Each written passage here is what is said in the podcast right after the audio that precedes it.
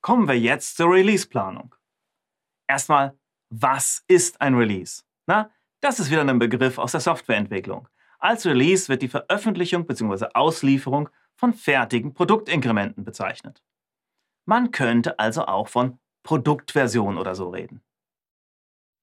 Aber Moment mal, das soll man planen? Hatten wir nicht gesagt, in iterativen Zyklen würden Produktinkremente erstellt und daraus Erkenntnisse für den nächsten Sprint abgeleitet. Und das alles ergibt sich dann doch quasi von selbst, oder? Tja, in einer idealen und durch und durch agilen Welt wäre das vielleicht wirklich so. Aber in der realen Welt? Na, da wird sie ihr Chef fragen, ihr Kunde wird fragen, wann stehen denn die neuen Funktionen zur Verfügung? Was wird bis Ende des Jahres fertig? Welche Funktionen sind denn in welchem Release geplant? Ist ja klar, die Stakeholder, die müssen ja planen. Ressourcen müssen geplant werden. Ich meine, wenn Sie da ab Herbst plötzlich fünf Entwickler mehr brauchen, na, die bekommen Sie dann nicht mal eben in zwei Tagen, ganz agil neu eingestellt. Es gibt einfach Dinge, die brauchen eine längerfristige Planung, ja? Kommen Sie nicht drum rum. Und darum unter anderem der Releaseplan. Ja, im Scrum zum Beispiel, da passiert die Releaseplanung natürlich nicht im luftleeren Raum, nicht als Fantasieprodukt, sondern da geht einiges an Informationen ein. Die Produktvision, wo wollen wir hin? Die Product Roadmap, wie sieht die grobe Planung aus? Das Product Backlog, welche Funktionen werden benötigt? Und die Velocity des Teams, wie schnell können wir es umsetzen? Hier jetzt nicht wundern, also die Velocity, das ist die Arbeitsgeschwindigkeit des Teams. Wie man die ausrechnet, das kommt dann später noch. Ja, und in der Release-Planung wird dann festgehalten, welche Backlog-Elemente in welchem Sprint bearbeitet werden. Und wann werden welche Funktionen jeweils fertig. Ja, in dem Bildchen, da steht jetzt auch was von Story Points. Das sind die geschätzten Aufwände für die jeweiligen Funktionen. Das wird dann im Abschnitt über agiles Schätzen noch genauer erklärt. Ja? Lassen wir hier jetzt einfach mal ganz kurz unerklärt stehen. Also, was wird wann fertig? Aber das ist nicht alles. Ja? Fertig heißt ja nicht, dass der Kunde es schon bekommt. Oft werden die Ergebnisse mehrerer Sprints zusammengefasst und dann wird das als Ganzes erst ausgeliefert. Auch das wird in der Release-Planung festgelegt. So, jetzt. Ganz wichtig. So ein Release-Plan ist im Endeffekt auch nur eine Momentaufnahme. Der verändert sich in der Regel dynamisch. Ja? Nicht vergessen, wir sind hier agil.